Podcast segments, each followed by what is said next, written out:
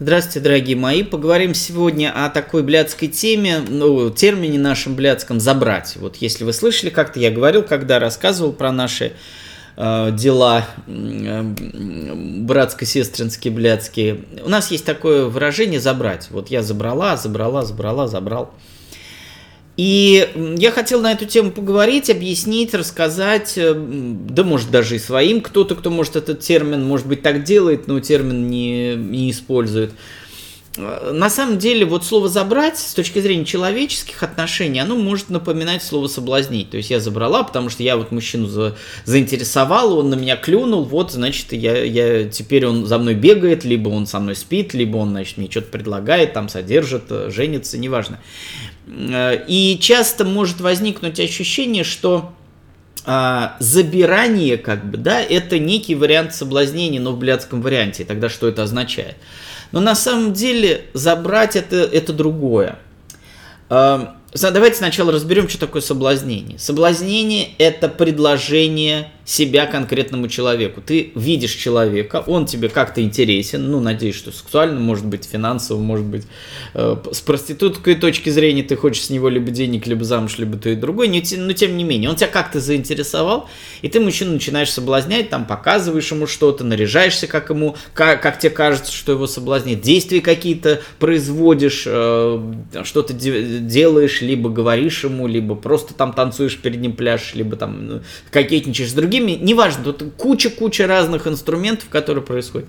Но главный акцент именно э, твоя инициатива первая. Почему я всегда в теме соблазнения, в теме зеленого огонька, я всегда э, пытаюсь привнести в тему женского соблазнения блядский инструмент. Почему? Потому что, вот давайте я сейчас такую совершенно тему вам не связанную с гендерами, с блядством и с сексом. Президент наш с вами, Владимир Владимирович Путин, можно к нему по-разному относиться, но он последний президент пока, причем из тех, кого я знаю, который попал туда не, не как выборы. Казалось бы, ну это же неправильно, э, во всем цивилизованном мире вот э, выборы это нормально, естественно. Я вам скажу такую вещь.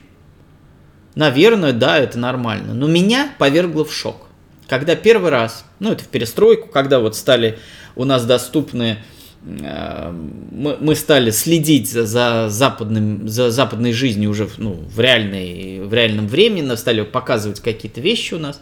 И вот я не помню конкретно, э, како, о каком президенте шла речь, о Клинтоне, может быть. Ну, в общем, не помню в те, в те времена, наверное, Клинтона. И вот я как-то мне попалось по телевизору э, репортаж с предвыборной программой, э, с предвыборным этим туром вот этого президента. Ну, может быть, Клинтон, не помню. Не суть важно. И вдруг я увидел ситуацию, когда вот этот богатый, крутой, известный мужик заискивает перед обычными там э, быдлом, реднеками, как они там называются в Америке, персонажами, пытается им понравиться, пытается им говорить, а я вот это сделал, а я вот это сделал.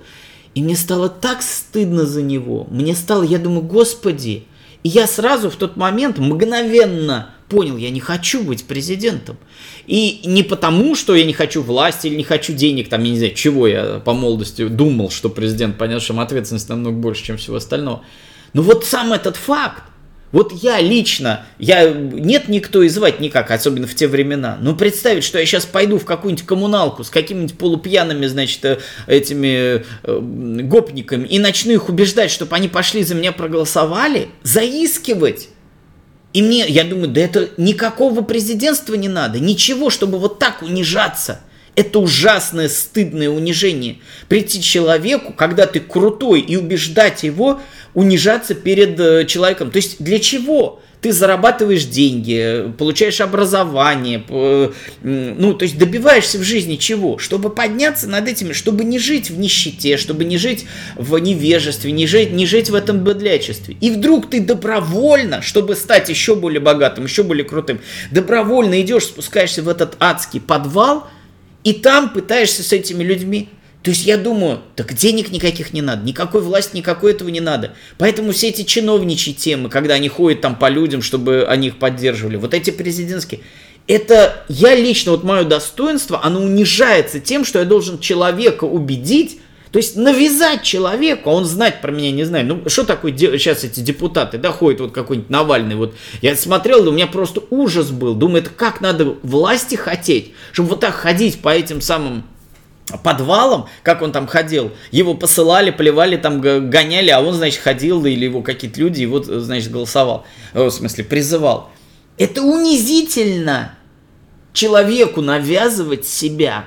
Это очень. И для меня вот самое главное, то есть, понимаете, вот я представляю себя в роли этого человека, ко мне подошел крутой, богатый человек и говорит, вот проголосуй за меня, я там чего-то. Э, у меня сразу падает к нему уважение. Я уважаю человека, которому ничего не надо. Он добился, и ему, то есть это я к нему должен приходить. Это он богатый, крутой, я должен приходить, дай мне, дай мне денег, помоги, сделай, реши.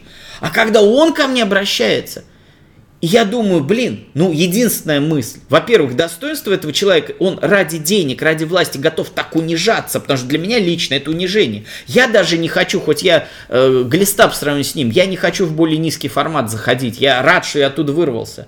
А он, будучи вообще небожителем, вдруг ко мне спускается в мое говнище, чтобы там еще заработать денег или получить какую-то должность. То есть это для меня достоинство человека падает. И плюс к тому, я понимаю, какая у него, как он хочет этого, как он хочет власти, как он хочет.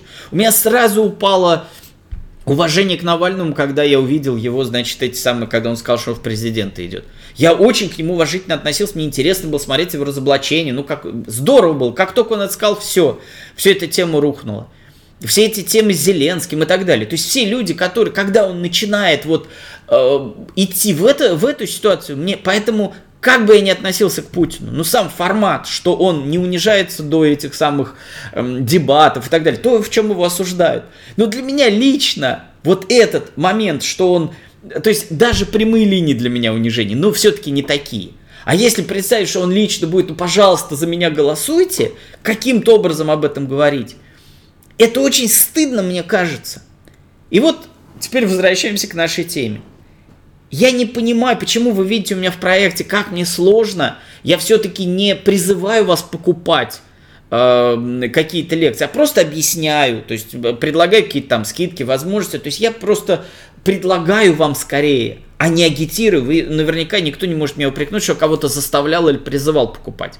И если, например, кто-то ко мне обращается, я что-то не понимаю в лекции, я говорю, не надо покупать. Если у вас малейшее сомнение, что это вам надо, и что вы готовы и хотите это купить, не надо. Я ненавижу навязывание, я ненавижу вот эти вот вещи, когда я решил, что я решил, то есть ты мне нужен каким-то образом, я хочу за счет тебя, поэтому я пытаюсь тебе понравиться, я пытаюсь тебя заинтересовать.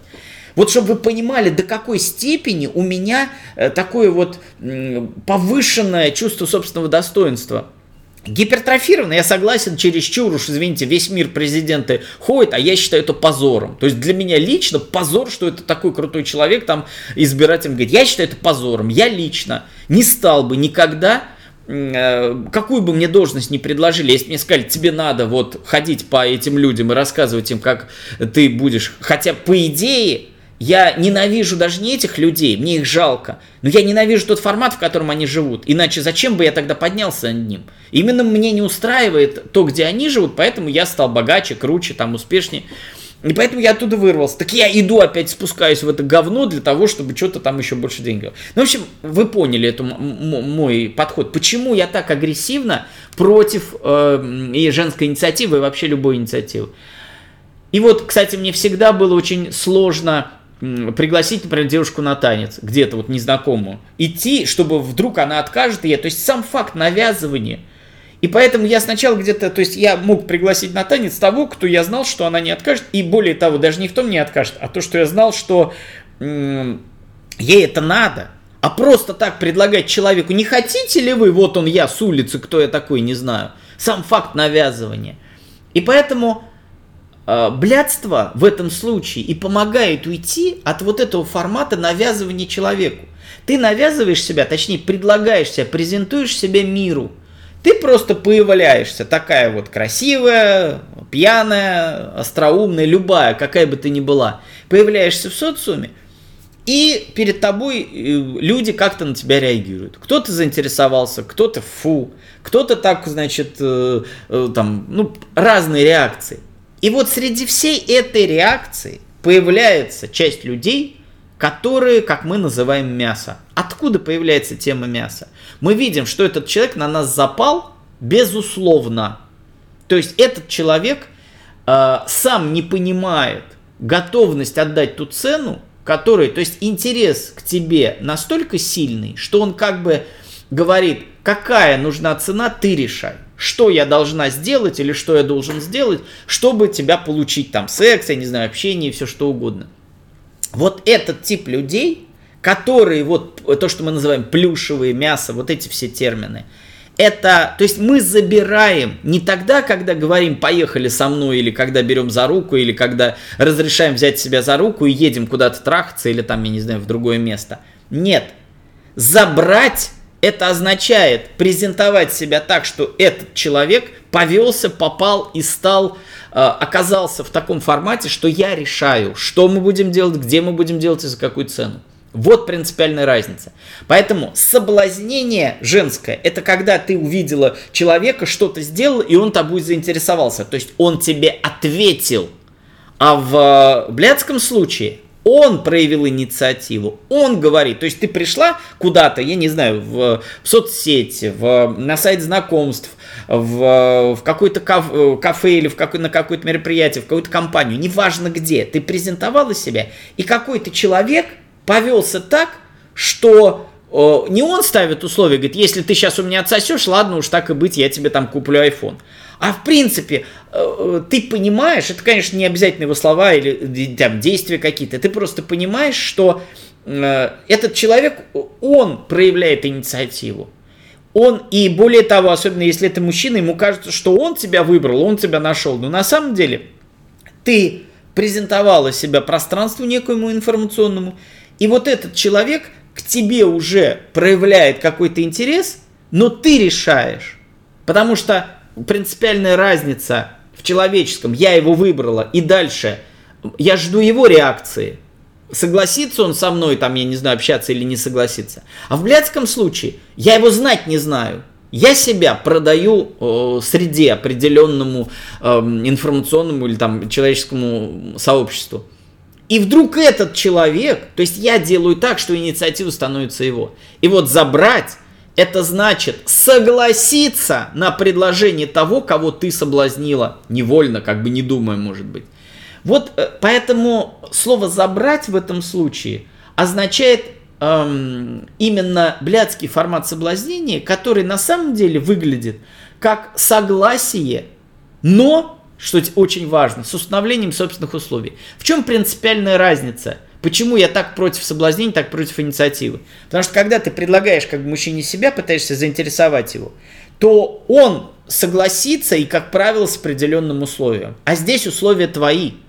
И получается, что вроде бы инициатива была твоя, ты же пришла, ты же нарядилась, ты же оказалась в этом кафе, ты захотела там чего-то, замуж или секса, или денег. То есть вроде бы ты проявила инициативу, но конкретно с этим Васей ты ему ничего не предлагала. Ты не подходил, не разговаривал, перед ним не кокетничала.